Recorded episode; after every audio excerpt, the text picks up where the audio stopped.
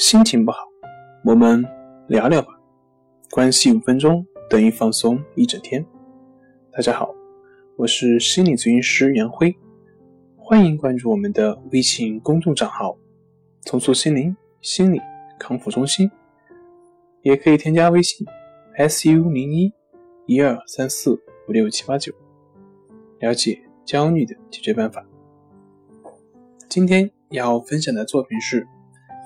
压力与焦虑的关系，竟然因为变化感。焦虑的另一个来源是改变。有一个古老的笑话说，只有刚出生的小孩才喜欢改变。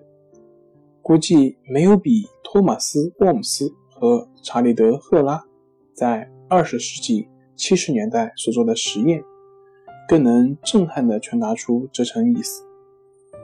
两位研究者设计了他们称之为“社会再适应评价”的量表，这是一个包含了许多项目的百分量表。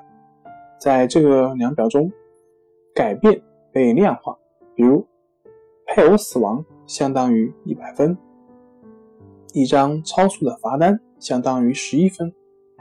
根据他们的研究，如果一年中所得总分超过三百分，那么百分之九十的人将会面临身体出现问题，甚至住院的风险。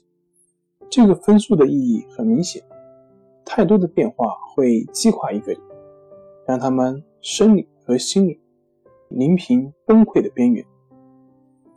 那么，如何解释剩下的百分之十似乎能够忍受生活的无尽改变的人呢？